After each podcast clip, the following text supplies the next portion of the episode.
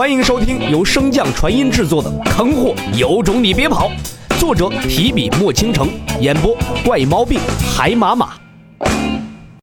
第一百二十九章，小脑斧的成才之路。小脑斧，在，请听题。是。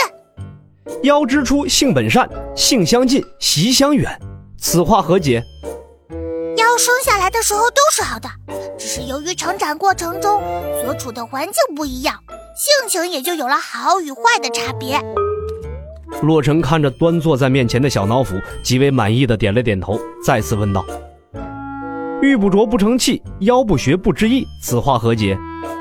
小脑斧正了一下身子，答道：“玉不打磨雕刻，不会成为精美的器物。妖若是不学习，就不懂得礼仪。”就无法成才。洛尘听到小脑斧的回答，欣慰的赞赏道：“仅一晚，你便能做得如此好。既然你懂得示意，那我便考考你能否学以致用。听题：若你在一处山坳处发现了一位王境修士正在欺负一个神将境的修士，你会怎么做？”小脑斧神识强大，背书一事自然不在话下。可是此类问题，无疑超出了他的能力范围了。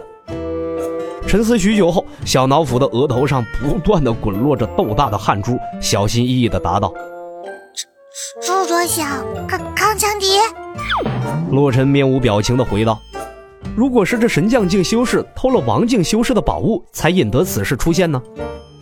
小脑斧赶忙改口：“偷东西是不道德的行为，应该应该处罚神将境的修士。”洛尘再问。那如果是王境修士早年间杀害了神将境修士的父母，神将境修士只是为了报仇而偷宝物呢？此时的小脑斧脑子里面只剩下一团浆糊了，浑浑噩噩的道：“那那那那就就就帮神将境修士一同对付王境修士。若是神将境修士的父母杀王境修士的亲人在先呢，又该何解？”这个这这这个，嗯嗯。洛尘瞥了一眼旁边的穆清雪，事到如今，洛尘又怎会不知小脑斧是怎么懂得这篇文章的释义呢？穆清雪自知理亏，朝洛尘俏皮的吐了一下香舌。自昨夜洛尘送他回来之后，小脑斧便一直在解读这篇文章，直至深夜。穆清雪看在他如此上心的份上，便将句子的释义尽数告知了他。没想到今早洛尘一试便露馅了。事关穆清雪，洛尘自然也不会生气，揉了揉小脑斧的脑袋，柔声道：“说一千道一万，不过是想让你少吃点亏而已。在这人心险恶、处处谋算的世界里，能不插手就尽量不要插手别人的事。作为一个外来者，你根本不了解整件事件到底包含着多少纠纷，蕴含着多少算计。”你看到的一面，往往只是有心人想让你看到的而已。看似一件鸡毛蒜皮的小事，一旦陷入，便不知道要亏损你多少运道，缠上多少因果。此事切记。至于我写给你的那些道理，并不是让你用它们去衡量别人，而是用来约束你自己。以这些道德礼仪、规矩、法则作为一条线来约束自身。只要你在未曾越过线的情况下，有人欺负你、辱你，皆可以牙还牙。如果有人对你心存杀心，并准备动手，你便可以毫不犹豫地斩杀他。至于后续因果，你扛不住，我来替你扛便是。只要我们无愧于心，那脚下便一直都会是坦途。只要像你我这样的人多起来，总有一天正道的光会洒满整片大陆。随着洛尘化露，天地似乎都在回应着他。东方的海面上，鲜红的太阳缓缓升起。将无尽的黑暗驱散，将光明洒在大地上，洒在心田中。就在此时，洛尘心神一动，身影便消失在原地。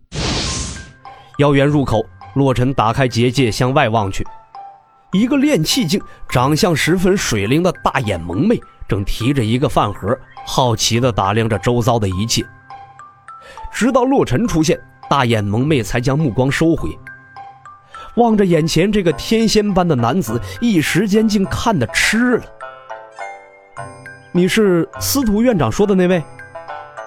大眼萌妹猛然回神，双颊爬上了一抹绯红，有些慌张的施了一个道理：“骆师兄好，我叫茶玉，是司徒院长安排我来给你送饭的，你叫我小玉就行了。”洛尘点头道：“这个饭盒里是做好的吗？”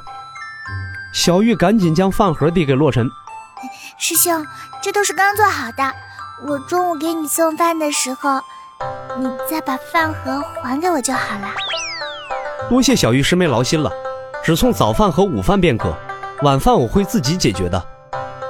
洛尘说着，便从储物戒指中取出了一瓶炼气境修士专用的灵丹，向前递去。这是我的一点心意，还请师妹务必收下。小玉见状，眼前一亮，小玉谢过师兄。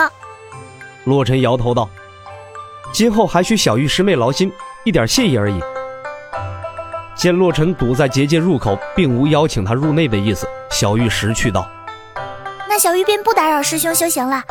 若师兄有什么想吃的，写在纸条上，放在餐盒中即可。”小玉说罢，便转身离去。洛尘神识在食盒中扫过，确认没有异样后，才将其带往茅草屋所在。洛尘一心观察饭盒中有没有食物。却没发现离去的小玉就躲在不远处的巨树上，注视着洛尘的一举一动。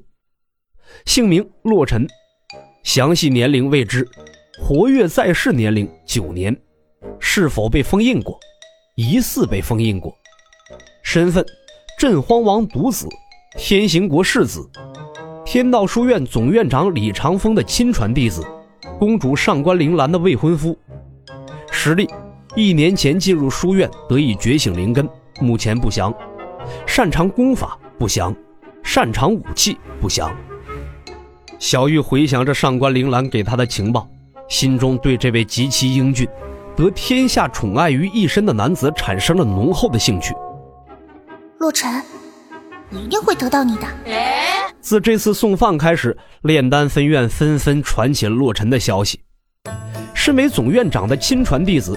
入门近一年，却还停留在炼气期，实在是让人有些匪夷所思。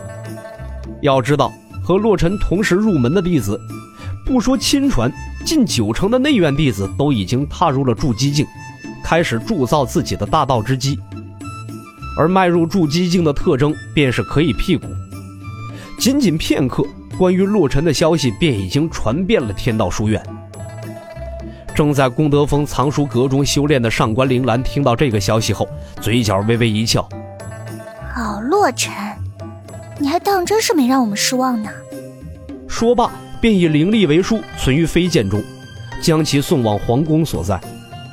运灵学院所在的一处山巅上，夏冉蝶听着侍女打探来的消息，眉头轻轻的一皱。原先看他长得那般好看，差点倾心于他，没想到竟是个废物。与司徒师兄一比，简直是云泥之别。外界发生的重事，洛尘全然不知，甚至知道此消息后，很可能会感谢这不经意间替他掩饰真正实力的人。茅草屋外，洛尘提着手中的饭盒，骄傲道：“师姐，小脑斧，快来尝尝我的手艺。”集播讲完毕，感谢您的收听。如果喜欢，可以点击订阅哦，关注本账号还有更多好听的内容，还不快动动你的手指头！